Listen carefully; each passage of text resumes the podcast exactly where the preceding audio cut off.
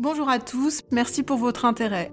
Je suis Caroline Goldman, psychologue pour enfants et adolescents, j'ai un doctorat, j'ai enseigné 15 ans à l'université, publié quelques livres, et je reçois et soigne des enfants depuis presque 20 ans en cabinet libéral.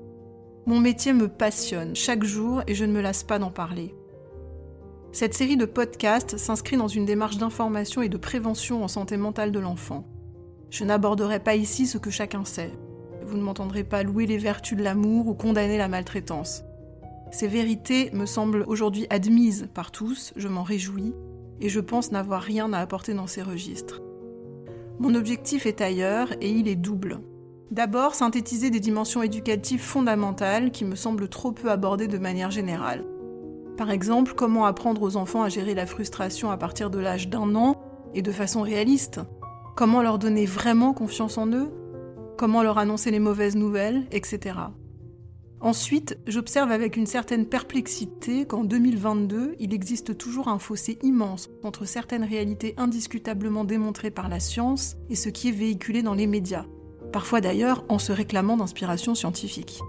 Je pense par exemple au haut potentiel intellectuel, à l'hypersensibilité ou à l'éducation positive bienveillante. J'aimerais donc également que ces podcasts participent à contrarier ces contre-vérités médiatiques qui ne sont pas sans effet sur la santé de nos enfants. J'espère que vous prendrez plaisir à m'écouter. Je suis très heureuse d'avoir ici l'occasion de remercier la revue Carnepsy que tous mes maîtres à penser ont fait vivre, qui continue à donner toute sa place à la clinique psychanalytique malgré les pressions contemporaines, et avec laquelle je suis aujourd'hui honorée de collaborer. Tous les épisodes de ce podcast seront publiés dans leur prochain numéro, vous pourrez donc les y retrouver dans leur version écrite. La fratrie. Le lien fraternel constitue une réalité pour la majorité d'entre nous. Nous grandissons avec nos frères et sœurs, avec tout ce que signifie le mot grandir, c'est-à-dire commencer par faire de la place au dernier arrivé dans la famille qui réquisitionnera dorénavant les bras et l'attention parentale qui nous étaient autrefois réservés, puis partager nos jouets, nos copains, nos assiettes de frites et nos gâteaux d'anniversaire, cohabiter avec lui chaque jour avec toutes les stimulations visuelles, auditives et olfactives, il faut bien le dire, plus ou moins confortables que cela entend, et tolérer ce témoin des petites faiblesses et autres incompétences honteuses que nous ont renvoyées tous ceux qui nous entouraient au cours de l'enfance. Car si l'on a été la tête de turc de notre grand-père, nul en maths, incapable de tenir sur un vélo, maladroit avec notre première amoureuse ou défiguré par une actée tenace à l'adolescence, nos frères et sœurs resteront les seuls individus de notre vie future à résister à toute illusion contemporaine nous concernant. Ils étaient là et ils savent pour toujours quelle loi nous a construits. Avec un tel programme, on est d'ailleurs en droit de se demander comment ce lien peut survivre à l'enfance. D'ailleurs, les enfants uniques vont bien. Lorsque certains parents me demandent s'ils doivent culpabiliser de ne pas leur offrir ce petit frère ou cette petite sœur qu'ils demandent, je leur réponds n'avoir quasiment jamais rencontré d'enfants uniques ayant souffert de l'être. Je crois profondément que les enfants s'adaptent globalement très bien à tout, et que ce qui compte fondamentalement pour tous est d'avoir des parents heureux qui aiment la vie que se sont construites. Mais revenons à la fratrie. J'ai énuméré toutes ces ingratitudes, mais elle est bien autre chose évidemment, et je n'en parle pas aujourd'hui pour rien. La fratrie, c'est aussi une potentielle grande histoire d'amour qui nous accompagnera toute notre vie, une formidable école du lien, de la stimulation, du rire, du partage, du sens du commun, de l'empathie, du soutien et de l'entraide. Je la vois aussi comme un refuge identitaire. Il y a quelque chose d'un peu fascinant à avoir le même patrimoine génétique, les mêmes aïeux, les mêmes tantes, les mêmes cousins, la même histoire transgénérationnelle, d'avoir longtemps eu la même adresse postale et généralement les mêmes souvenirs d'enfance et les mêmes figures parentales d'attachement. Or, cette proximité favorise évidemment la confiance, car trahir son frère ou sa sœur reviendrait d'une certaine façon à se trahir soi et à offenser le pacte de loyauté qui nous unit à tous ces souvenirs et à tous ces aïeux communs. Cette histoire commune donne aussi à ce lien fraternel un potentiel assez unique d'abandon régressif, de retour à l'authentique, de baisse des masques, des armes, de liberté de ton rafraîchissante, parfois franchement régénérante au milieu de nos vies exigeantes. Ce lien trouve enfin tout son sens dans la transmission d'un certain état d'esprit de famille pour les générations suivantes. Voir nos enfants aimer leurs cousins et cousines donne un sentiment d'éternité à nos propres souvenirs d'enfance. Mais encore faut-il que l'enfance ait laissé un bon souvenir, ce qui dépendra entièrement de la façon dont l'environnement adulte a permis à ces liens fraternels de se déployer sereinement ou au contraire de se faire le relais de relations antérieures déjà destructrices, et ou de se laisser gangréner par des expériences traumatiques. La première idée forte que j'aimerais vous faire partager dans ce podcast, et qui me semble peu reconnue, est en effet que ce lien fraternel n'a absolument aucune existence propre. Il n'y a pas de frères et sœurs qui ont la chance de bien s'aimer, ou de frères et sœurs qui malheureusement ne se sont jamais entendus. Ce qui justifie ces états de fait puise toujours son origine dans l'histoire et le fonctionnement des adultes autour de ces fratries d'enfants. Prenons pour exemple paradigmatique de cette réalité le meurtre d'Abel par son frère Caïn. Le fratricide a lieu juste après que Dieu, le Père donc, ait refusé l'offrande de Caïn et lui ait exprimé sa déception. Caïn n'arrive pas à maîtriser sa jalousie, entraîne son frère dans un champ et le tue. J'aimerais aussi convoquer le souvenir du petit Adam de 8 ans dont j'ai déjà parlé dans mon podcast sur le TDAH. Un enfant très déprimé par des relations trop opératoires, sèches, offertes par ses parents, bien malgré eux évidemment lorsqu'il était bébé. Ces derniers avaient intercepté de façon tout à fait projective et malheureuse que derrière chacun de ses pleurs se trouvait un caprice, J'y avais détaillé une séance au cours de laquelle sa haine vis-à-vis de son petit frère Axel avait en réalité révélé une jalousie terrible liée à son intuition qu'Axel avait été aimé de façon beaucoup plus généreuse et tendre par leurs parents, ce qui le rendait plus léger et plus indépendant, tandis que lui-même se débattait chaque jour dans une immense douleur avec les conséquences de ses anciennes carences affectives. L'ennemi d'Adam n'était donc pas Axel, mais ce qu'il représentait de sa propre souffrance. À chaque fois qu'Axel exposait sa joie, son enthousiasme, il rappelait à Adam ce dont lui-même avait manqué. On voit bien ici de quelle façon ce lien fraternel était pris dans le système familial induit par les adultes. J'entends ainsi fréquemment des parents s'étonner du fait que leurs enfants soient si différents alors qu'ils pensent les avoir élevés de la même façon. Je leur réponds alors systématiquement, avec mon œil de psy évidemment et non de généticienne, que les parents n'aiment pas forcément tous leurs enfants avec la même intensité et de la même façon. Ces variations sont généralement aussi quantitatives que qualitatives et tiennent moins à la valeur objective des enfants qu'à des paramètres tels que le moment de leur arrivée dans l'histoire d'amour du couple, les circonstances de leur conception, de leur naissance, leur santé lorsqu'ils étaient bébés. Un bébé malade mobilise beaucoup plus les parents qu'un bébé en bonne santé, par exemple. Leur sexe, car avoir une fille remet en scène les relations des deux parents à leur propre mère, alors qu'avoir un garçon remet en scène les relations des deux parents à leur propre père, ce qui n'est pas anodin en fonction de ce que l'on a vécu avec chacun mais aussi parfois leur ressemblance avec d'autres membres de la famille.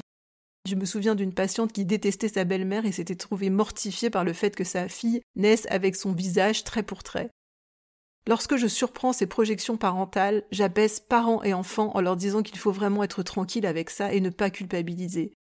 Que le tout est d'en prendre conscience et de dégager la valeur objective de l'enfant de ce paradigme projectif qui ne lui appartient pas. Madame, ça n'est pas votre fille qui vous agace, mais l'état de votre couple lorsqu'elle est arrivée, et que son existence même vous rappelle. Monsieur, ça n'est pas votre fils qui vous déçoit, mais la voix de votre père, qui vous renvoyait le fait que vous le déceviez aussi lorsque vous étiez enfant. Le psychologue met en mots ces remises en scène, ces déplacements, pour émanciper l'enfant des effets de ses projections sur lui. Lorsque ce ménage est fait, l'enfant retrouve immédiatement sa place. Je vais vous présenter dans ce podcast ce que j'observe être les pièges fréquents au conflit fraternel au cours de l'enfance et à l'âge adulte, puis je vous aiguillerai sur les moyens de les réguler au cours de ces deux périodes.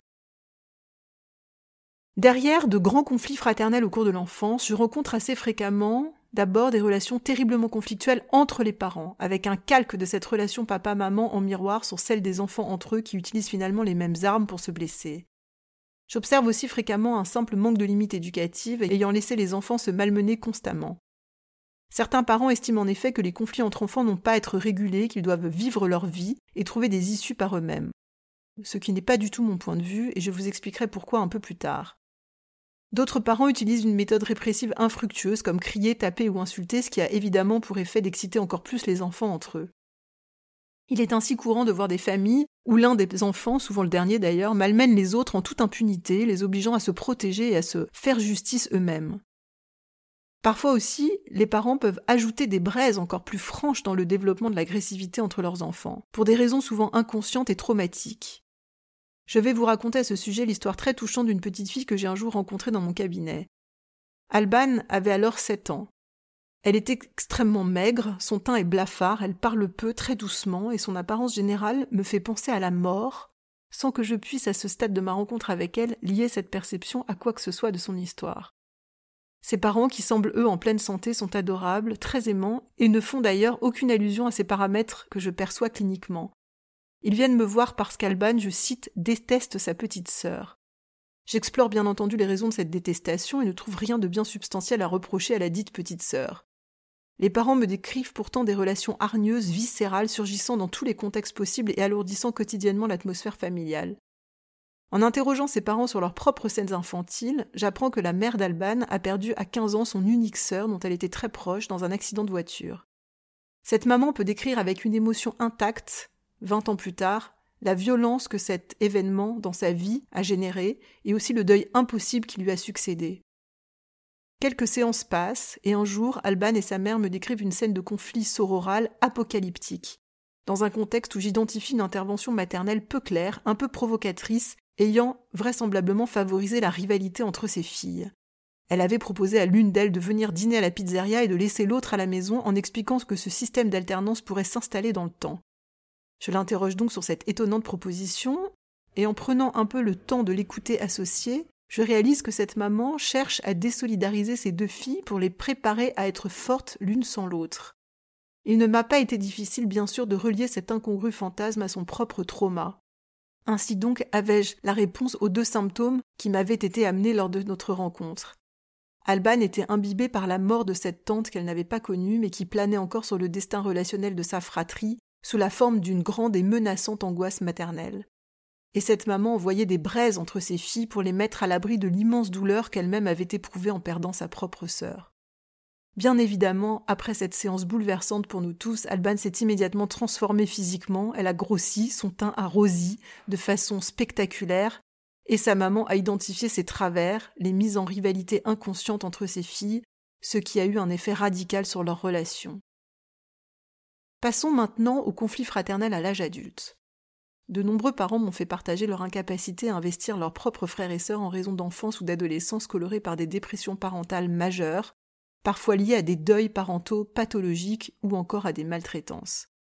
Pour ces adultes traumatisés par leurs enfances, revoir ses frères ou sœurs témoins déséquilibre instantanément tout ce qu'ils tentent depuis lors de reconstruire pour vivre une vie plus paisible.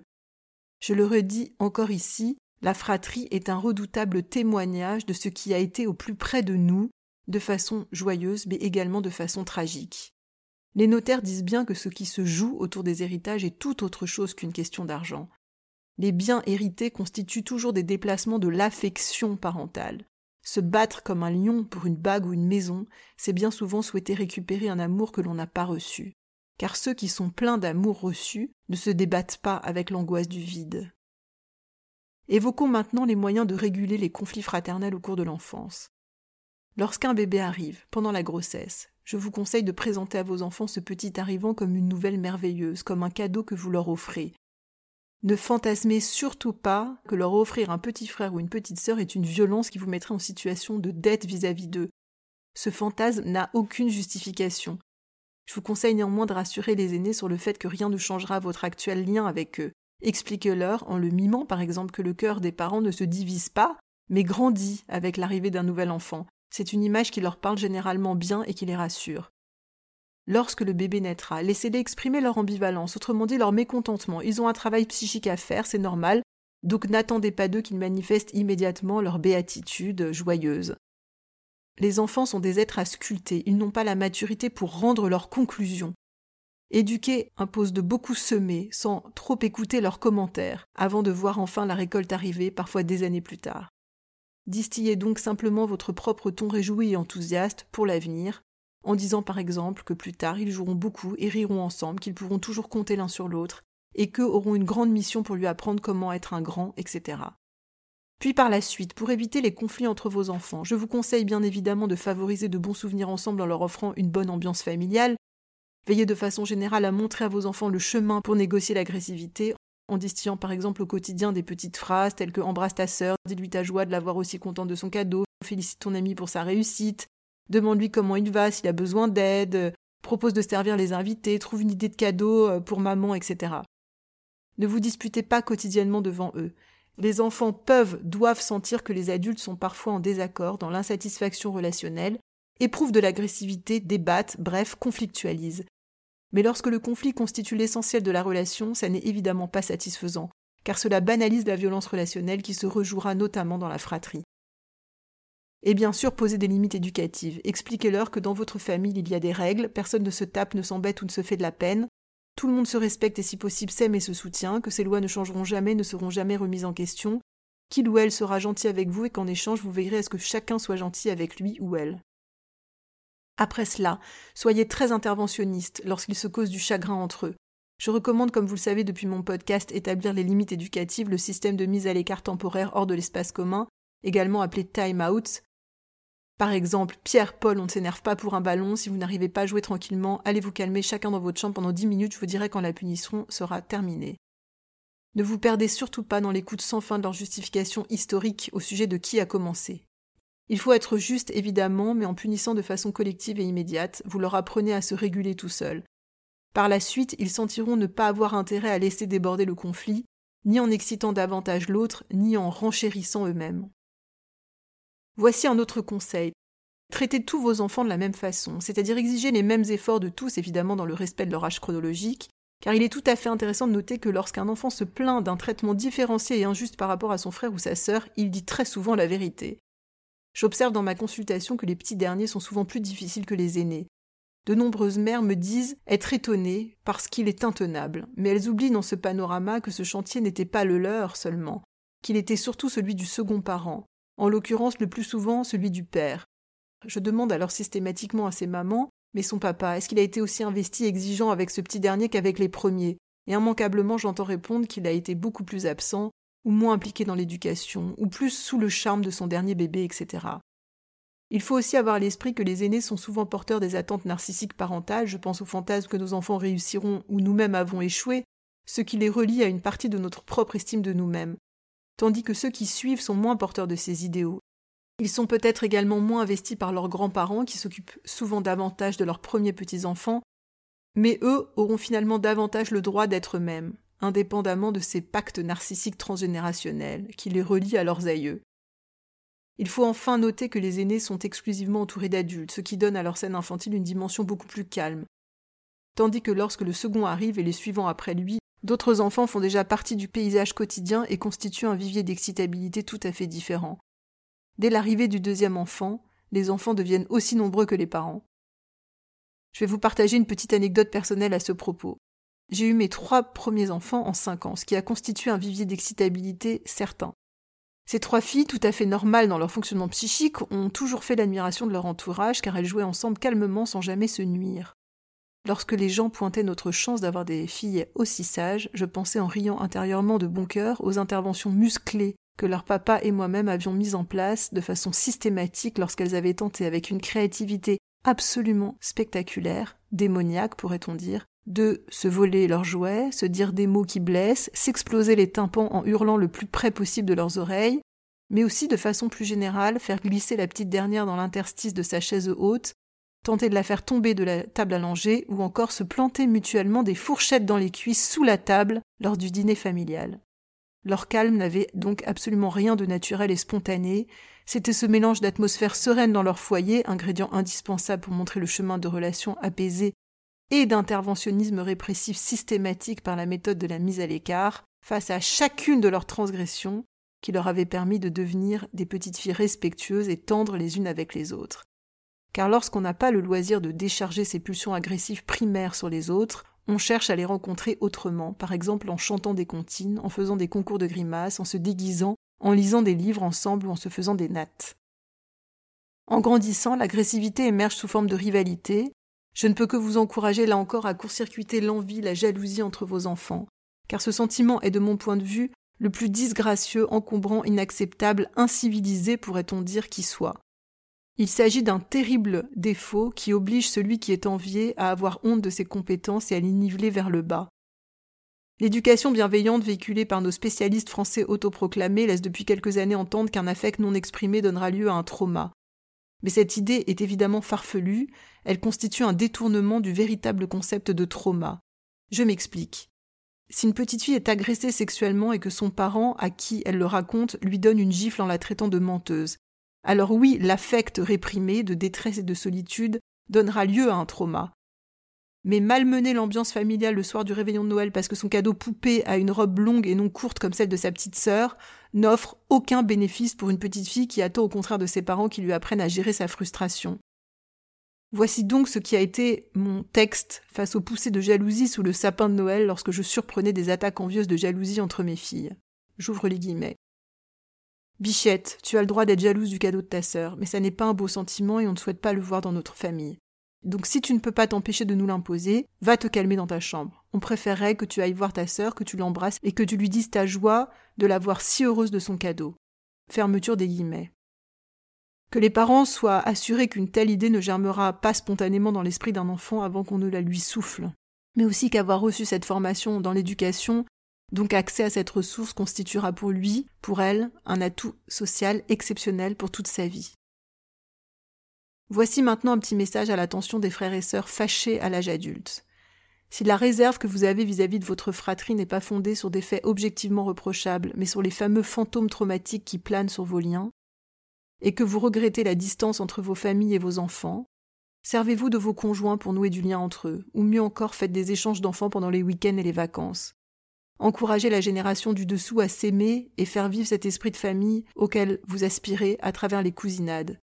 La fraîcheur de l'enfance leur permettra probablement de réussir à passer les douanes difficiles pour vous, et les enfants ont vraiment besoin de connaître les membres de leur famille, de s'inscrire dans des racines et dans une histoire.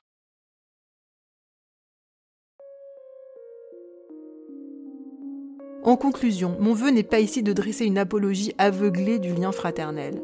Je pense bien entendu qu'aucun lien n'est obligatoire et que la toxicité doit toujours pouvoir être rompue. Mais si vous avez le sentiment de passer à côté d'une relation épanouissante et nourrissante avec un frère ou une sœur avec lequel vous sentez un vrai potentiel d'amour, je vous encourage à réfléchir à la façon dont vos systèmes familiaux vous ont permis de montrer la direction d'un lien plus serein et d'en contenir l'agressivité inhérente à l'enfance. Je vous conseille aussi d'en parler ensemble et de vous pardonner d'avoir été les témoins impuissants de ce système familial dont tous deux ou trois ou quatre avaient été les victimes collatérales et injustement trop peu solidaires. Votre tendresse l'un pour l'autre, les uns pour les autres, devrait être votre revanche sur ce passé infantile qui vous a fait souffrir. Et si l'intention est là mais que l'électricité et l'agressivité perdurent, faites-vous aider, allez voir un psy qui médiatisera votre lien. J'adorerais voir cette nouvelle clinique émerger de mon vivant car de bons liens fraternels constituent un réconfort immense dans la vie et un beau modèle éducatif pour nos enfants.